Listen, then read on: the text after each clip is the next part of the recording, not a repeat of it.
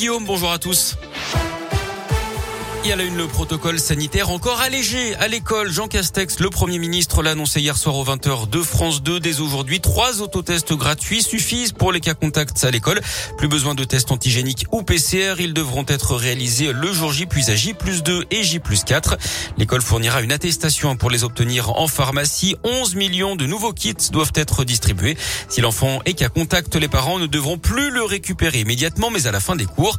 Autre nouvelle disposition, une seule attestation sur l'honneur certifiant que le premier autotest est négatif suffira pour un retour en cours. 10 453 classes sont fermées actuellement. C'est 2% du total, a expliqué hier le Premier ministre. L'annonce a été accueillie de manière très mitigée hein, par les syndicats qui appellent à la grève jeudi pour dénoncer notamment ce protocole sanitaire dans les écoles.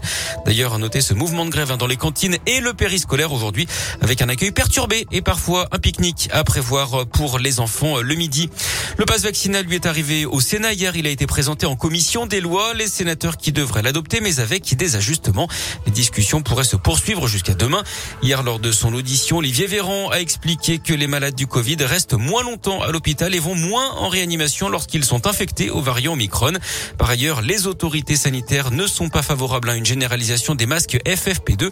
Aucune étude scientifique ayant prouvé que cette mesure aurait un impact positif à l'échelle de la population.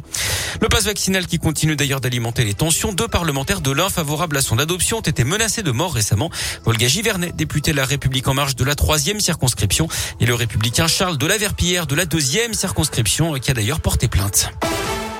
Du sport du foot, Lyon sous Paqueta dépendance. Le match nul un partout contre le PSG dimanche à Dessine a une nouvelle fois montré que l'influence du Brésilien est prépondérante dans le jeu de l'OL. Philippe Lapierre. Auteur de 7 buts et 2 passes décisives en 18 matchs de championnat, unique buteur lyonnais avant-hier comme au match aller au Parc des Princes. Lucas Paqueta a porté l'OL contre le PSG ce dimanche alors qu'il revenait tout juste de son isolement positif au Covid pendant les fêtes de fin d'année.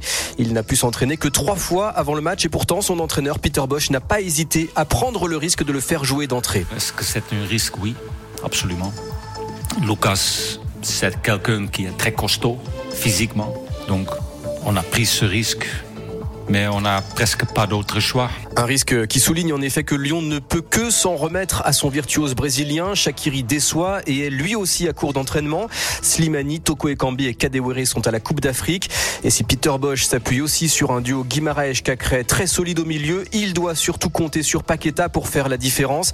Épuisé, le Brésilien a quand même dû sortir à 20 minutes de la fin. L'OL a concédé l'égalisation 5 minutes après. Merci Philippe. Après ce match nul, l'OL est 11e et comptera donc encore sur Paqueta pour remonter au classement avec un déplacement à trois dimanches et la réception de Saint-Etienne pour le derby. Ce sera le vendredi 21.